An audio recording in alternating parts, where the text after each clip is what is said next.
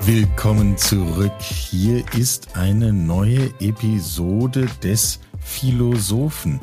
Und äh, Matthias, ich weiß nicht, wie dir das geht. Für mich ist das jetzt hier in kürzester Zeit schon, naja, unter den wirklichen echten Lieblingsprojekten. Moin Matthias. Moin Michael. Ähm, und ja, kann ich nur zurückgeben. Es hat die erste Folge so viel Spaß gemacht und ähm, ich freue mich sehr gleich auf den zweiten Teil. Grundidee kennen, glaube ich, alle, die das jetzt hören, ohnehin schon. Der Name sagt's ja auch.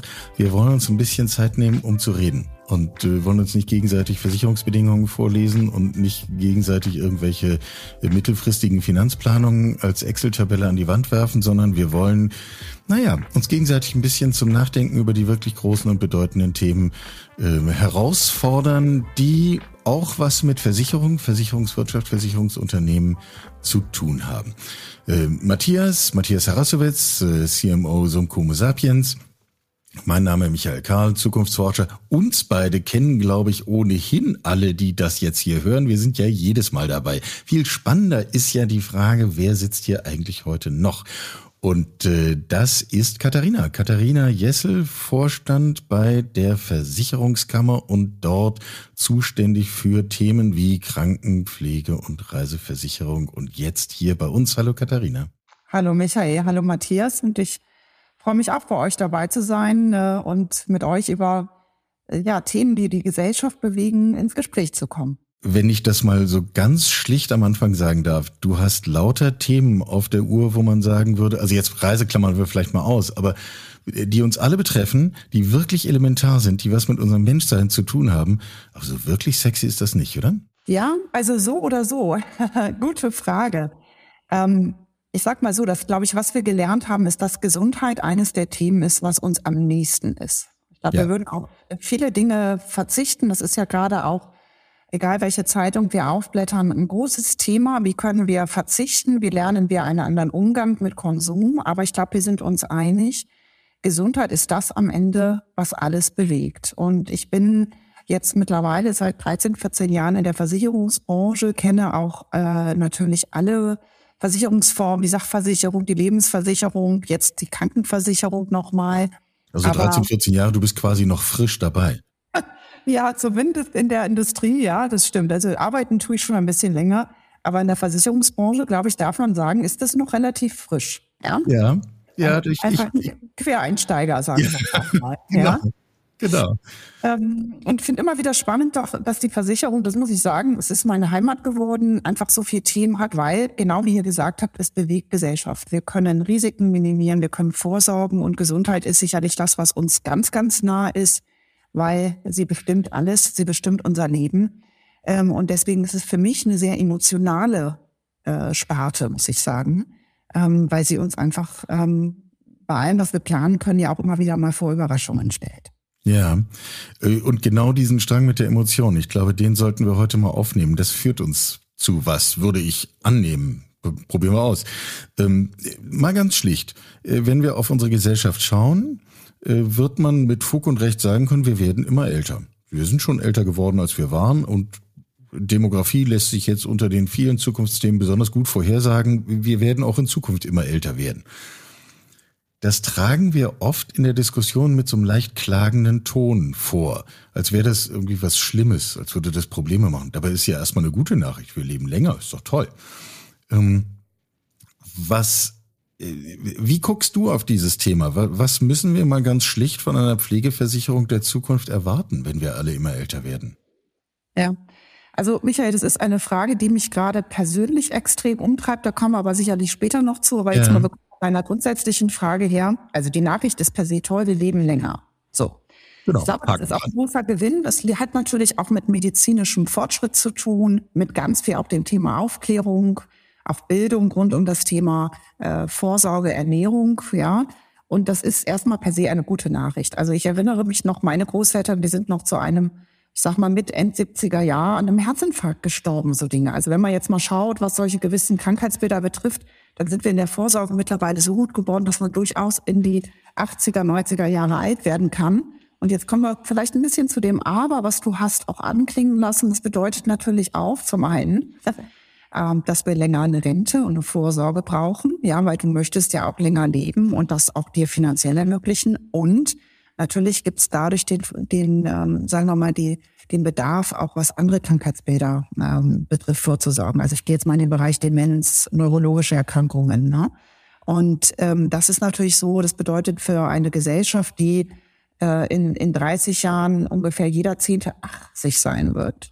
Nur um mal jetzt hier auch ein paar Zahlen in den Raum zu werfen. Also sprich eine Gesellschaft, die ja im hohen Maße auch in den höheren Lebensjahren betrifft, ähm, dass äh, man dafür vorsorgen muss, eben sich Unterstützung zu holen. Und ähm, vielleicht einige, die hier auch zuhören, die vielleicht auch Eltern in einer Pflegesituation haben, wo das Thema, nehmen wir mal beispielsweise Demenz dazu kommt, das ist eine ganz andere Pflege und Vorsorge, die das braucht, ähm, als das klassische Bild, was wir von der Pflege noch haben, satt und sauber.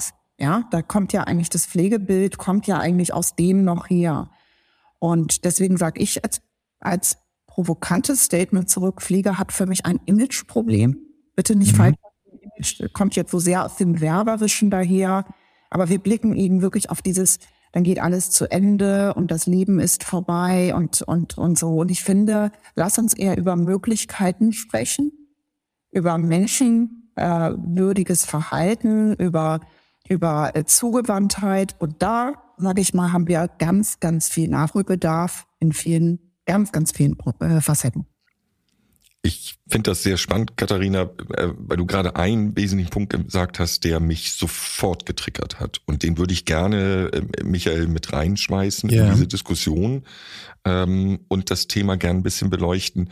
Was heißt denn eigentlich in Würde altern? Und ist das Thema ähm, Gap, ähm, was, was Einkommen angeht, ältere Generationen, geringere Einkommen, ähm, unser Wachstum, sind wir überhaupt in der Lage, gesellschaftlich uns so zu positionieren und sind wir auf dem richtigen Weg, uns so zu positionieren, dass man auch in Würde altern kann und dass es überhaupt die Möglichkeiten gibt? Oder ist das am Ende ein Privileg der, sag mal ganz bewusst, ähm, oberen zehn Prozent, die sich das finanziell leisten können? Also ist da ein gesellschaftliches Thema dahinter? Also Antwort ist, ich glaube, wenn wir jetzt nicht Weichen stellen, dann kommen wir genau in diese Dynamik rein, die du ein bisschen hier, Matthias, skizziert hast. Nämlich dann ist es am Ende eine reine Abhängigkeit äh, vom finanziellen Rahmen. Und ich glaube, das muss jetzt eingeschlagen werden, auch politisch. Wir müssen in, in mehreren Dimensionen denken. Also zum einen fängt es ja schon mal damit an, ähm, dass ähm, alleine rein von der Anzahl derer, die sich um ähm, zu pflegende Menschen kümmern können, wir hier einfach immer weniger junge Menschen haben, die auch immer mehr Ältere kommen. Also wir haben erstmal ein faktisches, ja, ich sag mal, Kapazitätsproblem, wenn ich das mal ein bisschen technisch sagen darf. Ähm, und äh, um euch einfach mal so ein bisschen ein Zahlengefüge zu geben, also ähm, wir sind jetzt so, dass wir ungefähr 47 Millionen Angehörige haben, die auf äh, 4 Millionen Pflegebedürftige kommen. Äh, das wird drastisch anders. Äh, in äh, nur einmal ein paar Jahren haben wir hier 45 Millionen Angehörige, die aber dann auf fast 7 Millionen zu pflegen bekommen. Also wir haben ein enormes Kapazitätsproblem. Und das heißt, jeder Sechste kümmert sich um irgendjemanden, der pflegebedürftig, in welchem Sinne auch immer ist. Genau so ist es. Und der Punkt ist natürlich, dass wir zum anderen die Herausforderung haben, dass ähm, eine solche Pflege in der Regel eine wahnsinnige Belastung auch für die pflegenden ähm, Angehörigen darstellt. Und bei aller, bei einem Wunsch, das natürlich gut auszuführen, wird das immer schwieriger, weil die Belastung ist natürlich enorm. Insbesondere dann auch in den, sagen wir mal, letzten Lebensjahren, wo einfach auch dann nochmal Krankheitsbilder dazukommen, die einfach auch nochmal wirklich auch um Schachrissen bedeuten. Nicht, da geht es jetzt nicht nur um die reine äh, Nahrungsmittelversorgung. So und das ist das ist, ähm, wenn wir jetzt nicht anfangen, ein Stück weit die Säulen aufzubrechen, allein finanziell gar nicht darstellbar. Und aber auch, es fehlen enorm viele Pflegekräfte, das Fachpersonal fehlt. Nicht das eine sind die Angehörigen, die unterstützen, das andere ist aber auch natürlich der Pflegeberuf an sich.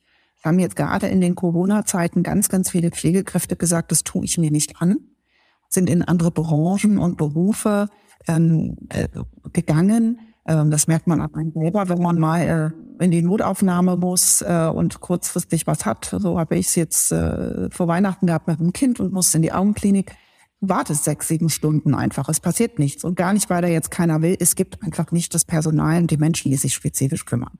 Und deswegen ist es wichtig, das ist auch unser, unser ganz klarer Ansatz, äh, Versicherer der Regionen. Wir sind ja ein öffentlicher Versicherer, das heißt, mhm. wir sind auch sehr stark in einer gesellschaftlichen Verantwortung zu sagen, wir brauchen ein äh, System, was auf mehreren Säulen fußt.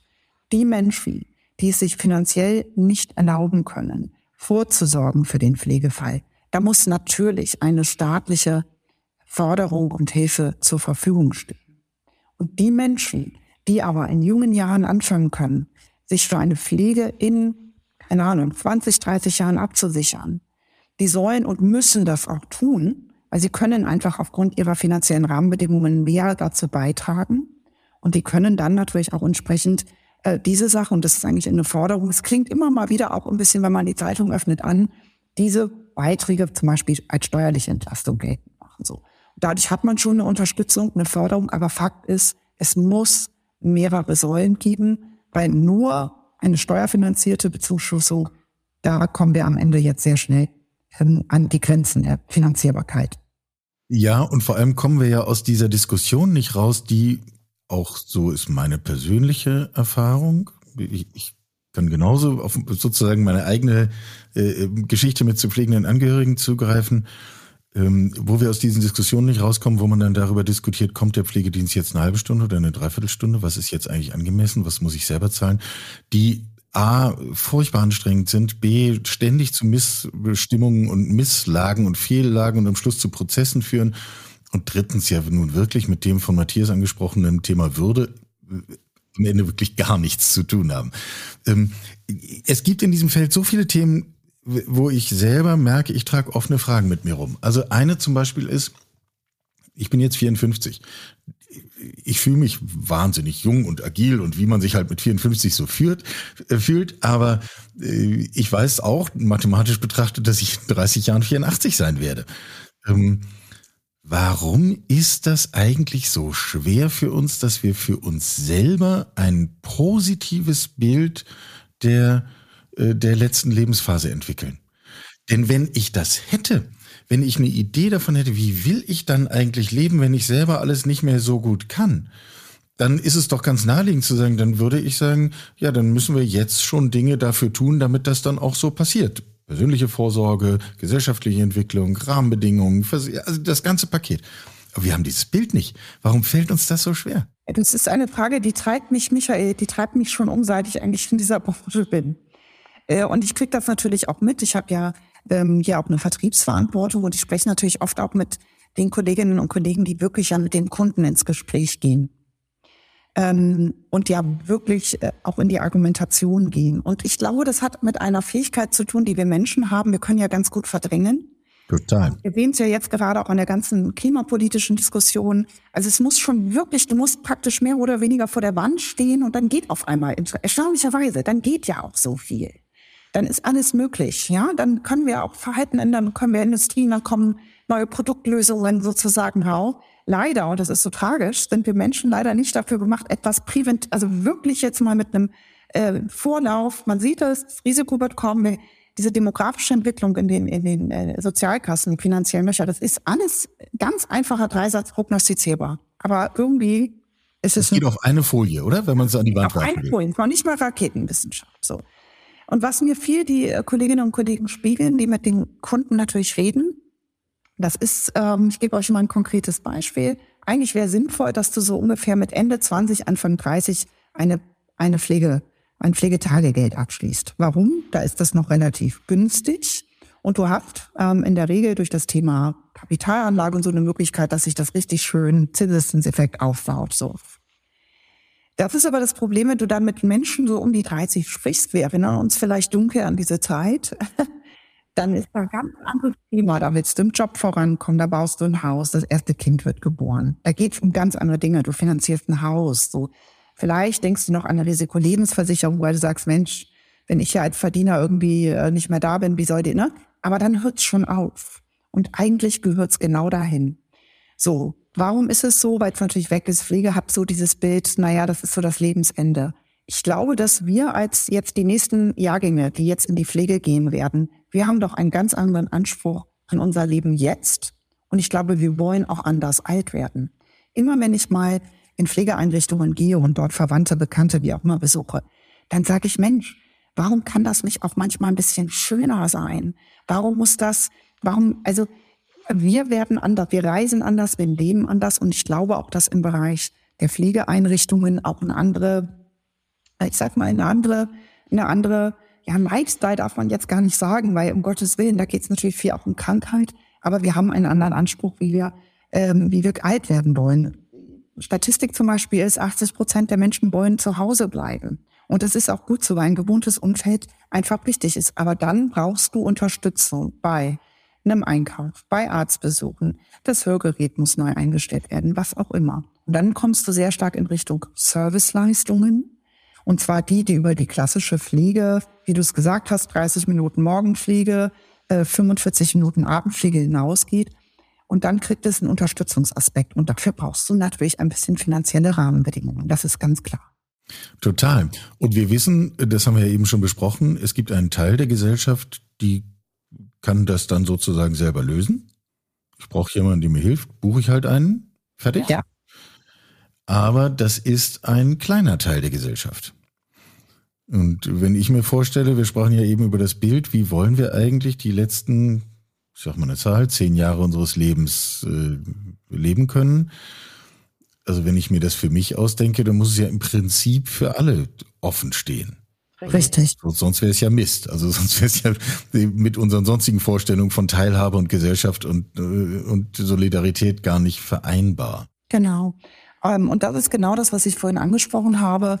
Ähm, wir brauchen sozusagen nicht ähm, die Geldgeschenke für alle, die wir auch nicht finanzieren können, mal abgesehen davon, sondern wir müssen ganz differenziert angehen. Je nachdem, wer sich es erlauben kann, sollte selber vorsorgen, sollte diese Dinge auch sozusagen steuerlich geltend machen. Und da, wo Hilfe beispielsweise auch für ältere Generationen, die jetzt gar nicht mehr die Chance haben, zeitlich so vorzusorgen, ähm, sozusagen oder auch die finanziellen Puffer haben, ähm, dort sollte dann natürlich gezielt die, die, die klassische Pflegeversicherung greifen, die wir haben, die wir auch gesetzlicher bezahlen, jeder von uns vom steuerlichen Anteil. Genau.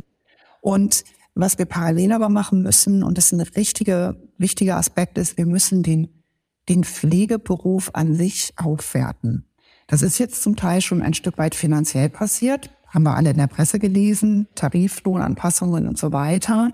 Aber wir müssen ihn auch in unserer Wertigkeit, und jetzt sind wir wieder ganz doll beim Thema Gesellschaft, in einen Mittelpunkt als etwas Wertvolles stellen, als etwas, was uns als Gesellschaft trägt und auch eben würdevoll in der sogenannten dritten Lebensphase, von der wir da so sprechen, begleitet. Und das, sage ich mal, haben ja. wir in der Fläche nicht. Ähm, ich bin jedes Jahr auf den Deutschen Pflegetag. Das ist so im Oktober die Pflegemesse für die pflegenden ähm, äh, Kräfte. Kriegt dort immer toll die Podiumsdiskussion mit. Wir selber beteiligen uns auch. Wir haben einen Pflegeinnovationspreis ähm, ins Leben gerufen. Der ist mit 10.000 Euro dotiert, wo wir ganz bewusst, ganz bewusst Engagement in der Pflege würdigen wollen, nämlich für die Institutionen, die beispielsweise Innovationen fördern, die Digitalisierung fördern oder die beispielsweise in ihrem Kontext ihrer Organisation in der Pflegeeinrichtung besonders neue Wege gehen in Bezug auf die Pflegemitarbeiter, aber auch in die zu Pflegenden. Und da siehst du dann einfach, in welchem Umbruch diese ganze Pflegekraft ähm, gerade nämlich läuft. Wir müssen es wirklich wertschätzen und sagen, ja, das ist uns als Gesellschaft, als Beruf wirklich etwas wert. Weil sind die Menschen und was ich persönlich erlebe, äh, Michael, ist, ich merke es jetzt selber so im Kontext meiner Eltern, die auch mit höheren Pflegegraden jetzt auch eben auf Pflege angewiesen sind.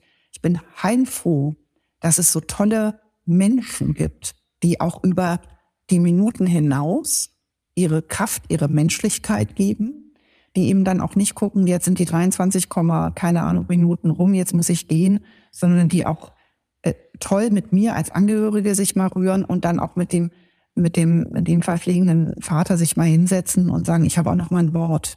Ich rede auch noch mal mit dem. Und das, das gibt mir immer so eine Gänsehaut, aber das, müssen, das sind Einzelfänomene, tolle, da gibt es auch viele, nur das müssen wir als Gesellschaft mehr in den Mittelpunkt stellen ich unterschreibe wirklich ausnahmslos jedes Wort, was du gesagt hast, auch aus persönlicher Erfahrung. Aber würde da gerne trotzdem noch einen Stück tiefer reingehen, weil ich finde es toll, Preise ins Leben zu rufen und zu sagen, hier, da macht jemand was Tolles, das machen, da schaffen wir auch Sichtbarkeit dafür. Super.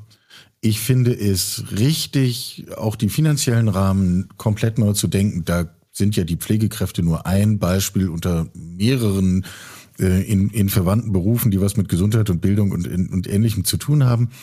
Ähm, passiert aus meiner Sicht noch viel zu wenig. So teuer das ist. Aber Herrgott, wenn uns das was wert ist, dann muss es halt auch teuer sein. Also Überraschung. Ähm, trotzdem nochmal die Frage, wie geht das, dass wir als Gesellschaft hier wirklich einen echten Schritt weiterkommen und auch wirklich selber dran glauben und dann entsprechend handeln, dass uns das etwas wert ist? Denn das wäre jetzt jedenfalls meine Annahme. Solange uns das nicht gelingt, werden wir das Problem mit dem Mangel an Menschen, die sagen, das ist genau meine Bestimmung, da gehe ich hin, nicht in den Griff bekommen. Also, ich möchte noch mal vielleicht einen anderen Ansatzpunkt, äh, Michael, auf deine Frage gehen, weil wir haben die ja jetzt immer von mehreren Aspekten bekommen. Ja, ja, ja, genau. Ähm, ich habe ja vorhin am Anfang mal so ein bisschen salopp gesagt, das Thema Image äh, von Pflege. Also ja glaube, wenn ich jetzt mal so beobachte, wenn wir unsere Elterngeneration angucken und uns, dann haben wir, glaube ich, einen anderen Anspruch an Lebensqualität, glaube ich, generell. Wir beanspruchen für uns viel mehr. Wir reisen, wir wollen die Welt sehen, wir sind im Austausch. Ähm, und ich glaube, dass allein deswegen oft ja, das kennen wir ja auch in anderen Punkten, ein Markt, ich will es mal so sagen, ein Markt entsteht. Also, wenn du mal schaust, ich gehe mal, geh mal kurz in eine andere Industrie. Ich komme ja ein bisschen aus anderen Industrien. Ähm, mein Lieblingsbeispiel, ich nutze es aber nur persönlich, teile es jetzt aber nur für die Runde, ist Motel One hat mal irgendwann eine relativ teure Design-Hotel-Industrie ähm, aufgerüttelt. Ja, und so ist im Prinzip an vielen Industrien irgendwie eine disruptive Geschäftsidee reingekommen und hat äh, die Dinge rumgewirbelt. So.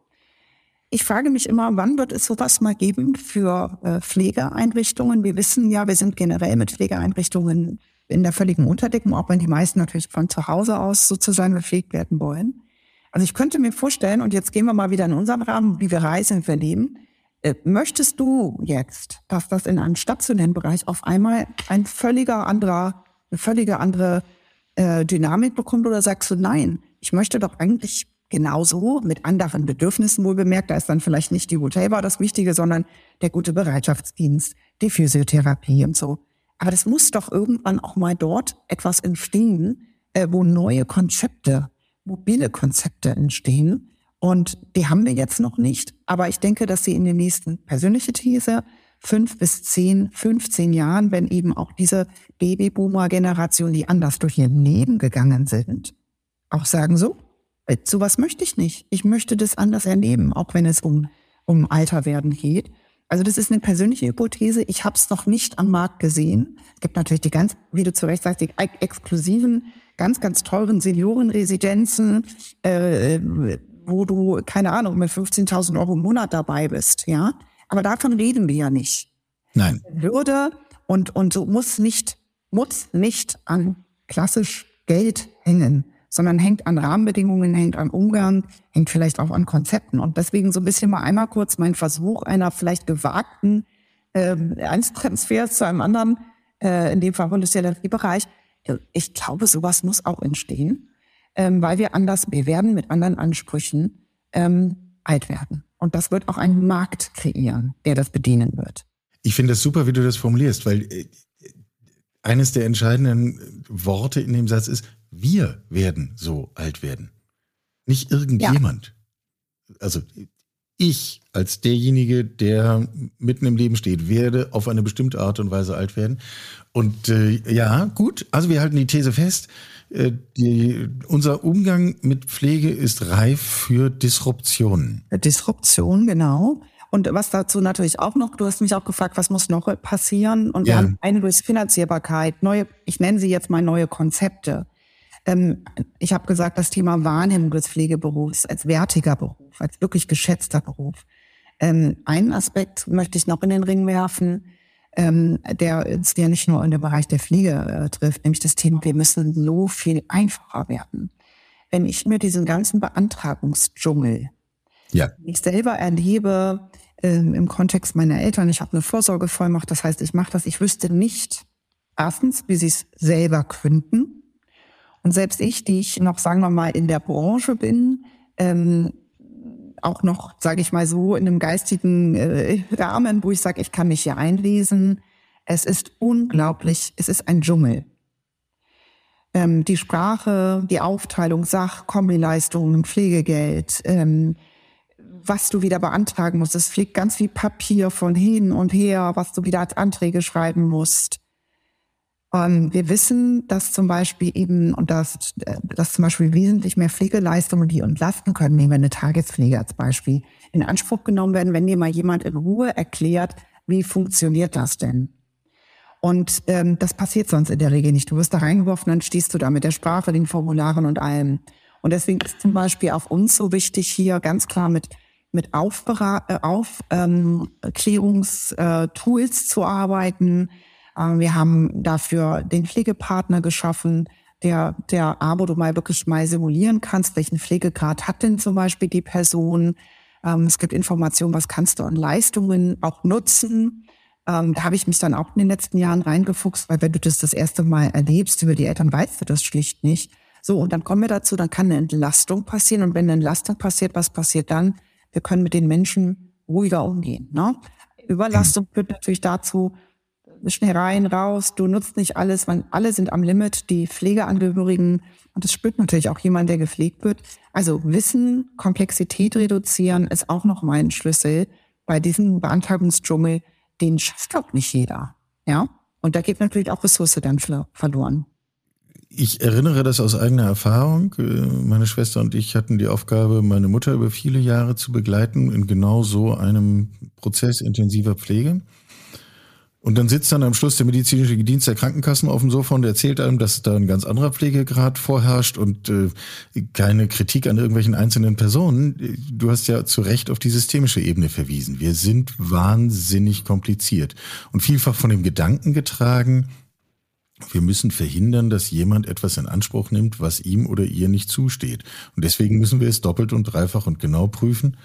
Kannst du dir eigentlich eine Welt vorstellen, in der wir dieses Ganze prüfen lassen und stattdessen die Energie in Pflege und Aufmerksamkeit stecken? Also wir haben selber intern hier festgestellt, ich will jetzt gar nicht auf eine spezifische Versicherung eingehen oder so. Nee, genau, darum geht's ja. Sondern generell, ähm, auch für mich zur Beobachtung in der gesamten Branche ist, dass wir festgestellt haben, wir kommen ja sehr stark aus so einem, aus so einem Sach, also all diese Dinge kommen ja aus einem Sachbearbeitermodus. So, ne? Da Klar. ist ein Sachbearbeiter die Kompetenz und der prüft dann wirklich bis zu jedem Euro runter, ob zum Glück, sage ich mal, gibt es Tendenzen und ich glaube, die werden sich verstärken, wo man sagt, pass auf, ein gesundes 80-20 reicht. Ja, weil das, was du vielleicht an anderen Punkten verlierst, weil du zu genau prüfst, ähm, das kannst du woanders super gut wieder reinstecken. Also will sagen, das kommt, dass wir einfacher werden, digitaler werden in der Beantragung. Ähm, und da mache ich mir das kann alles schneller gehen und ich glaube, da sind wir auch alle ungeduldig, keine Frage. Aber ich sag mal, wir sind zumindest auf dem Weg. Weil, jetzt wollen wir auch noch mal was anderes hier in den Raum werfen. Wir reden ja auch viel von Nachhaltigkeit gesellschaftlich. Mhm. Auch da sind ja Versicherer insofern groß mit in Beitragen. Warum? Weil wir natürlich über die Prämien, die wir von unseren äh, Versicherten bekommen, ja aber in die Kapitalanlage gehen. Wir können also ganz gezielt auch da investieren, wo nachhaltige Strukturen sind. Das ist uns besonders wichtig. Und ich sag mal so, was man hier an Papier von A nach B schickt für Anträge, kann ja auch mal ganz simpel gesagt, kann ja auch nicht der Weisheit letzter Schluss sein. Also wir haben alleine von dem Aspekt auch einen Nachholbedarf. Ähm, und ich glaube, da werden wir auch noch mal eine Beschleunigung bekommen. Jetzt nach vorne. Mich ja. würde noch mal interessieren, Katharina, ähm, wir haben jetzt über die, die verschiedenen Aspekte gesprochen und dass es so viele auch gesamtgesellschaftliche Wandel geben müsste, um das insgesamt das Thema Pflege nach vorne zu bringen, in die Köpfe zu bringen, die Wertschätzung überhaupt wieder zu zeigen, neue Konzepte aufzubauen. Wer macht den ersten Schritt? Weil mal unter uns, ich glaube, dass wir darauf warten, dass die Politik soweit ist, dass sie den ersten Schritt macht und, und gravierende Änderung von sich aus anstößt, ähm, völlig wertfrei, aber das ist bisher nicht passiert. Warum sollte es jetzt passieren? Also wird das ja von anderen Gesellschaften kommen. Und wenn ich jetzt ähm, höre, würde, soll nichts und darf nichts mit Geld zu tun haben. Unterschreibe ich 100 Prozent. Aber wer kann anfangen? Seid, seid ihr das als Institution, die Servicegedanken zusätzlich mit rausbringen können, die einfach eine Erleichterung, operative Erleichterung ähm, zum Beispiel schaffen können in diesem Dschungel für die, die das erste Mal damit sind oder die den, den Pflegeberufen ähm, ähm, unterstützend ähm, zur Seite stehen können? Oder wo, wo muss es herkommen? Es muss ja einer anfangen. Ja, klar. Also ich sag mal so, man soll ja immer eigentlich, und meine Devise persönlich ist bei sich selber anfangen am Ende. Ähm, und das heißt am Ende auch bei dem, deswegen spreche ich ja auch viel mit den Kolleginnen und Kollegen, die draußen die Kunden beraten und sagen, ihr müsst das Thema mitnehmen. Ähm, weil wir haben auch eine Aufgabe als Versicherer, den, den Kunden aufzuklären, welche Risiken da sind. Das mögen wir sehr gerne. Versicherung hat ja viel mit Risikoprävention zu tun, aber natürlich auch, welche Möglichkeiten man hat. Das heißt, auf der Schiene in den Präventionsbereich zu gehen, ähm, und dort auch aufzuklären, muss bei uns liegen, muss funktionieren. Und das ist ein stetiges immer wieder ansprechen, weil Pflege ist kein Thema. Weißt du, wenn du dir ein neues Auto kaufst, dann freust du dich, dann willst du, dass das bestmöglich versichert ist. Und da, da guckst du nicht auf jeden Euro. Pflege ist erstmal nicht im klassischen Sinne ein schönes Thema. Das heißt, wir haben ein Positionierungsthema und wir müssen es immer wieder auch ansprechen. Jetzt hast du völlig recht. Man kann jetzt nicht nur in die politische äh, Gemengelage schauen, aber, und das ist eine spannende Frage, äh, sozusagen diese, diese Löcher, die wir in den Renten- und Sozialkassen haben, äh, Matthias, die sind ja da. Da, das, die letzten Legislaturperioden konnte man das noch ausblenden. Aber ihr kennt ja alle diesen sogenannten Dönerspieß, der ja die Demografie des Landes zeigt. Diese Löcher, das siehst du in allen Facetten, Krankenversicherung, Rente, Sozialversicherung, die sind ja da. Das heißt, du kannst dem ja eigentlich gar nicht mehr entkommen, so dass ich auch trotzdem daran appelliere, dass wir von politischer Seite die Themen ähm, jetzt hochnehmen und dann sozusagen sowohl von der, sag mal, privatwirtschaftlichen Seite, von der Versicherungsseite auf die politische zuarbeiten. Ganz ohne den anderen Strang wird es nicht gehen. Mhm. Deckt sich mit meiner These, äh, dass die vergangene Bundestagswahl wahrscheinlich die letzte war, bei der jemand gewählt, eine Partei gewählt wurde, die nicht explizit und offensiv sich mit die genau diesen Themen Rente und Pflege auseinandergesetzt hat. Denn das war bei der letzten Wahl ja noch so. Da konnte man noch durchkommen, ohne dazu irgendeine sinnvolle Position zu haben. Ja. Oder genau. Das glaube ich, dass diese in den nächsten zwei, diese auch die nächsten Legislaturperioden ähm, werden da nicht mehr äh, möglich sein. Ähm, und vielleicht, Matthias, um noch einen, einen weiteren Aspekt äh, einzuwerfen. Ich habe ja gesagt, dass wir als Versicherer insbesondere auch in Nachhaltigkeit investieren und wir natürlich auch sozusagen in Geschäftsmodelle investieren, ähm, die auch sicherlich eine Veränderung bewirken. Ich habe doch vorhin gesagt, wir wollen auch anders alt werden. Ähm, und ich möchte deswegen einmal auf ein Projekt, auf ein Investment von uns äh, zu sprechen kommen, äh, mit dem, äh, mit dem, wie ich finde, sehr schönen Namen Hallo Carla. Ähm, warum? Weil wir genau hier diesen Imagewechsel vollziehen. Das ist eine Plattform. Ähm, Hallo Carla, das machen wir zusammen mit äh, drei Sparkassen, ähm, die gesagt haben, wir wollen mit unseren Kunden als in der Regel sind Sparkassen so Marktführer in ihren jeweiligen Regionen, zeichnen sich durch eine hohe Nähe zu den Firmen und Privatkunden in ihrer Region aus. Und wir sind ein öffentlicher Versicherer wir gehören ja sozusagen zur Sparkassenfinanzgruppe und die haben eine Plattform gegründet für Dienstleistungen, die ein selbstständiges Leben in dieser dritten Lebenshälfte ermöglichen. Ich kann es selber von mir sagen, ich lebe in Süddeutschland, meine Eltern sind in Norddeutschland, wir haben 800 Kilometer zwischen uns. Und ähm, ich weiß, wie schwierig es ist, dort vor Ort Dinge zu organisieren, die die brauchen. Also jemand, der den Rasen mäht, ähm, jemand, der vielleicht mal einen Fahrdienst macht, ähm, also alles rund um diese äh, zusätzliche Erweiterung. Und an solchen rein praktischen Dingen scheitert es ja dann oft. Ne? An solchen Dingen. Und äh, genau das meine ich zum Thema auch Image und Umparken im Kopf. Ich nenne das immer zum Thema Pflege. Lass uns das Thema Umparken im Kopf. Wenn man mal auf hallokala.de geht, dann sieht man, dass alleine die Bildsprache eine andere ist. Das gefällt mir sehr gut, weil es einfach auf eine schöne Lebensphase sein kann, Selbstständigkeit ausstrahlen kann und wir glauben, dass diese, ich sag mal, diese jungen Digitalen von, von heute anders alt werden wollen. Das ist, das beginnt immer mehr. Wir haben drüber gesprochen. Wir werden anders alt werden. Wir wollen andere andere Services und Dienstleistungen mitnutzen. Und Halokana ist ein solches Invest, wo wir mit bewusst mit äh, drei Sparkassenhäusern, aber wir wollen sozusagen das Netzwerk vergrößern, sage, lass uns anfangen und genau die Firmenkunden einer Sparkasse, die ja da sind, die Handwerksbetriebe, die Fahrdienste, die was auch immer, mit den Privatkunden der Sparkasse zusammenzubringen und zu sagen, guck mal, und hier hast du alles auf einer Plattform und kannst dir dir dein selbstständiges Leben dadurch sehr, sehr gut ähm, selber organisieren. Und das meine ich so ein Stück weit auch voranschreiten. Mit solchen Konzepten kannst du Unterschiede dann sukzessive auch in dem, in dem, wie du Pflege siehst und wie du Pflege organisierst, machen. Zugegeben, kleine, zarte Pflänzchen. Was ich persönlich noch, an diesem Projekt spannend finde, ähm, abgesehen von der Tatsache, dass ja. es ja offensichtlich äh, ein Fall von, man muss es dann einfach tun, ist. Also das ist jetzt keine Raketenwissenschaft. Äh, man muss einfach die Entscheidung fällen, wir wollen das machen und dann, dann macht man das halt. Ja. Man muss dafür nichts erfinden. Ähm, was ich daran spannend finde, ist die, die im Grunde andere Positionierung des Akteurs Pflegeversicherung. Weil wir eben auch zumindest einen kleinen Schritt rauskommen aus diesem unseligen Gegenüber von hier ist der Mensch, der Unterstützung braucht und die Pflegeversicherung ist das Gegenüber, was ihm das gibt oder auch nicht und dann noch mehr Zettel und wir, wir haben dieses ganze Thema ja schon diskutiert. Ja. Und auf einmal steht ihr auf der anderen Seite. Auf einmal steht ihr quasi neben dem zu Pflegenden und sagt, wir erschließen uns jetzt hier Netzwerke. Ja die können hilfreich sein. Es kann sowieso niemand alleine. Also lass uns doch gemeinsam versuchen, diesen Netzwerkgedanken zu stärken.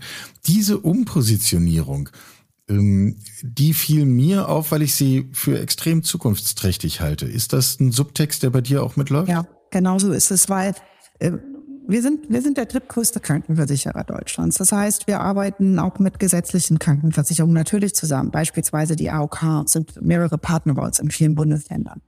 Und da kannst du wirklich anfangen, in den Strukturen auch Dinge durch solche Dinge, äh, durch solche Plattformen zu verändern. Und das sehen wir auch als Teil einer gesellschaftlichen Aufgabe, die über die reine klassische Versicherung hinausgeht.